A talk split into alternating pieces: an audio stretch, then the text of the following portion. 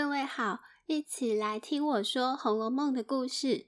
第十四回回目：林如海捐管扬州城，贾宝玉入夜北静王。这一集啊，堪称是凤姐儿特辑。我们来看她如何透过操办一场丧事，见证实力，渐渐形塑她女王般骄傲跋扈的气场。上一回提到王熙凤受贾珍所托到宁国府来协理秦可卿的丧事，首先她就理出宁府现存的五大弊端，分别是人口混杂遗失东西；二是职责不清互相推诿；第三经费超支冒领；第四任务大小苦乐不均；第五件不服管束或没脸不上进。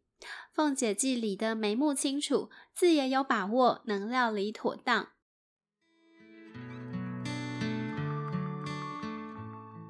当天，他就过去宁府，要了宁府下人的花名册来，叫一个识字的小书童彩名丁部造册。各位听众，话说像凤姐这样一位能够掌理荣宁两府、形同两大企业的执行长，她居然是不认识字的。而宁府这边的都总管名叫来生，这天也另行先召集了众人，吩咐说：“自今日起，咱们可得比往日更小心些。那西府里的连二奶奶是个有名的脸酸心硬的烈货，咱们宁可这个月辛苦些，也别把老脸给丢了。”当下也有人附议，同意自己府里也是需要人来整治整治了。第二天卯正二刻，也就大约是清晨六点半的时候，凤姐已经来到宁府点卯了。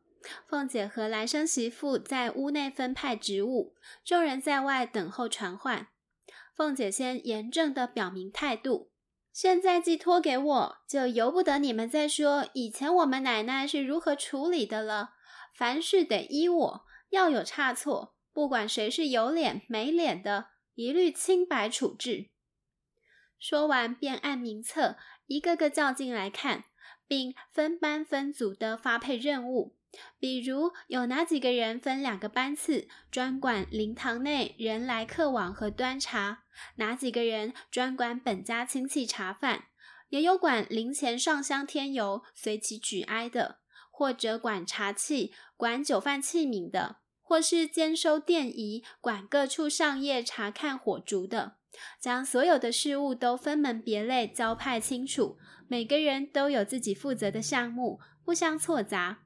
支取物品就拿宁府的对牌来点算登记，要是有谁偷懒出错或徇情枉法等等，一经查出便有惩处。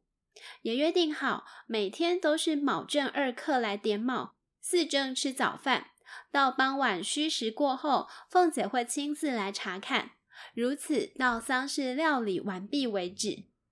从隔日起，宁府内部按章法运作得当，人人各有司职，谁也没有借口推脱，物件不再遗失混乱，灵堂前也是安静有序。可说之前所有弊端，到隔天便全都捐免了。凤姐看自己如此威重令行，也十分得意，甚至还能加码。看尤氏犯病，贾珍过于哀伤。便每天要人从那边府里备置细粥小菜，让人送过来劝食。凤姐事情办得精细扎实，自己更不畏辛劳，日日按时刻过来厅内理事。而其他如应酬妯娌或迎会堂客等等小事，她就不管了。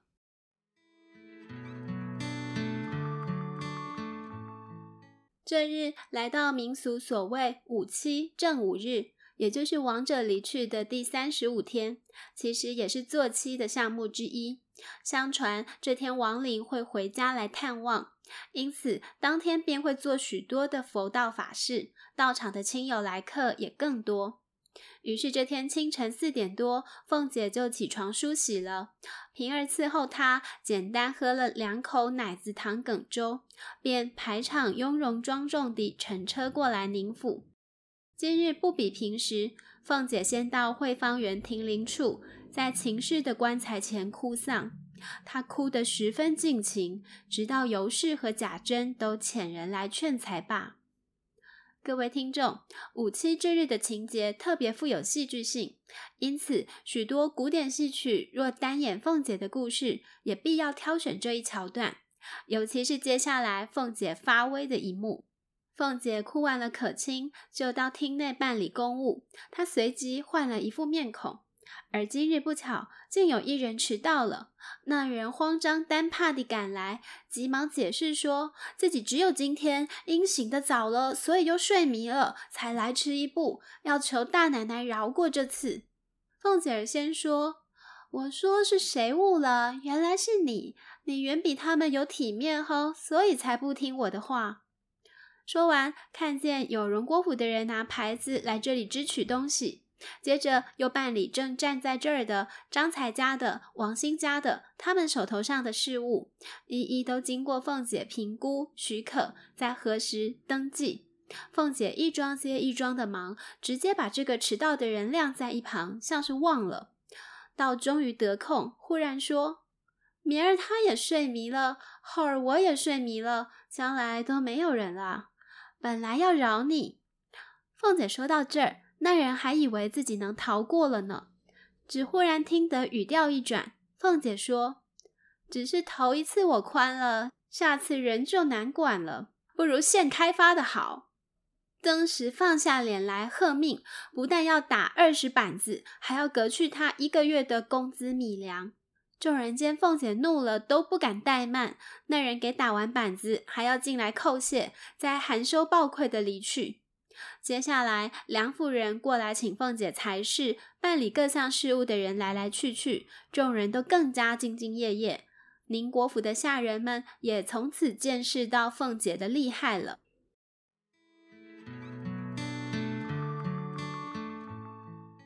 渐渐来人回事都办差不多了，忽见宝玉带秦钟过来这儿找凤姐。凤姐见宝玉来了，当时又露出一副欢喜面孔。原来宝玉知道今天来宁府的人多，也知道秦钟一定在，怕秦钟在府里遭冷落或受委屈了，所以带他一道来找凤姐。凤姐这儿定然无人敢造次的。至于那个敢在凤姐面前撒娇造次的，也就是宝玉自己了。宝玉作为府内少爷，却丝毫不通庶务。他甚至不知道，每日有人来凤姐这儿回事情、拿对牌支领物件的 SOP。因看着有趣，也才知道，原来自己在荣国府内要收拾一间外书房来读书，施工布置进度也都是从凤姐这儿发落的。于是便调皮，吼到凤姐身上要对牌，要他们加快工作进度。也把凤姐这儿气氛闹得缓和下来了。正闹着，忽然跟着贾琏和黛玉去南方的昭儿回来了。他是给差回来报告凤姐，说林姑老爷，也就是黛玉的父亲，已然于九月初病故。于是贾琏承担起护送林姑娘一起扶灵到苏州去的任务，说大约年底就能赶回来，让昭儿回来一趟，一是要报平安。也请老太太示下，同时也要再带几件冬衣过去。宝玉和凤姐听了此讯，各自都有满心牵挂的事要问。凤姐只不好流露出来，还向宝玉玩笑说：“李宁妹妹可在咱们家常住了。”宝玉直说：“了不得了，想来这几日她不知哭得怎么样呢。”将满心忧虑表露无遗。凤姐则是不得不等日间所有冗杂家务忙完，就唯恐哪里失措，给人落下口舌。直到晚间，才重新把昭儿再叫来，细细问她贾琏一路平安信息，既惦记他是否安好，又担心他是否在外拈花惹草，又同时细细地把贾琏所需之物和平儿一起趁夜打点好。等赶完这些，天已四更了。慌乱睡下，又走了困，转眼天明机畅，又是得忙着梳洗，再过宁府里来。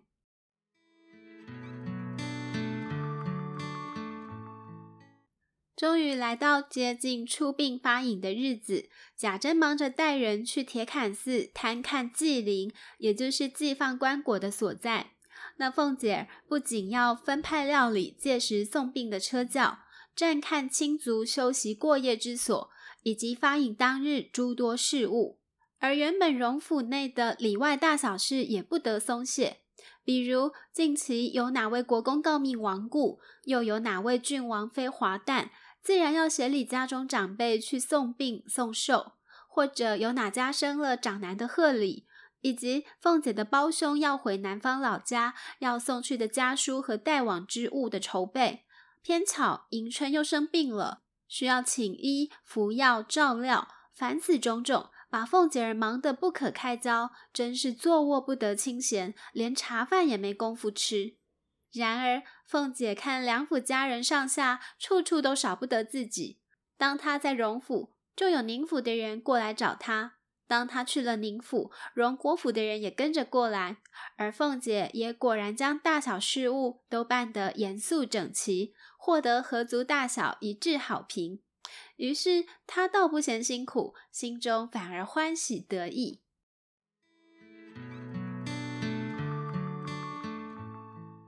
时间来到最忙的办肃之戏，隔日便要送殡了。这一晚，亲友堂客大都来了，府内也安排两班子小戏和耍百戏的表演，一应张罗款待，都是凤姐一人周全承应。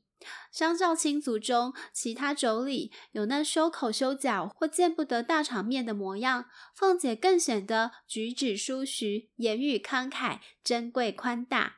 是以她也更加目中无人，恣意指挥，不把众人放在眼里。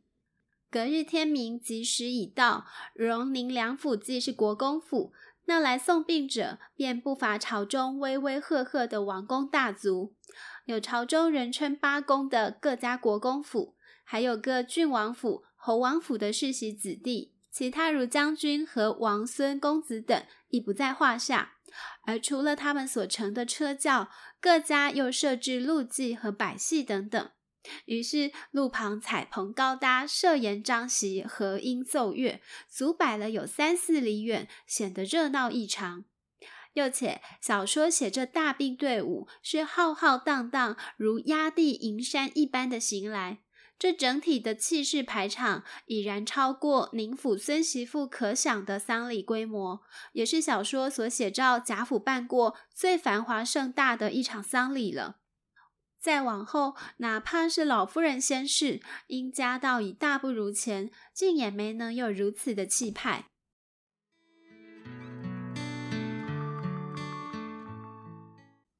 在看这些路祭队伍当中，当行经北境郡王的祭棚时，年轻有为的北境王水荣当天退朝后，还亲自换了素服来到现场。于是贾府当家的贾赦、贾珍、贾政三人连忙来以国礼拜见。而原来北静王今天是借着丧礼有意来见宝玉的。他常听人说贾府有个贤育而生的公子，总想见上一面。巧的是，宝玉素来最厌筹作往来，但也曾听人说，这位北静王生得才貌双全，且为人谦和，不以王位自居，心中也早盼能一见。没想到今天北静王竟主动指明要见，也是宝玉意外之喜。那么两人见面之后如何？而丧礼还没办完呢。这一回借礼丧，主要刻画了王熙凤的形象。接下来便借由大病队伍送灵来到铁槛寺这个有别日常居处之地，续写了特殊的插曲。而欲知后事如何，且待下回分解。谢谢收听。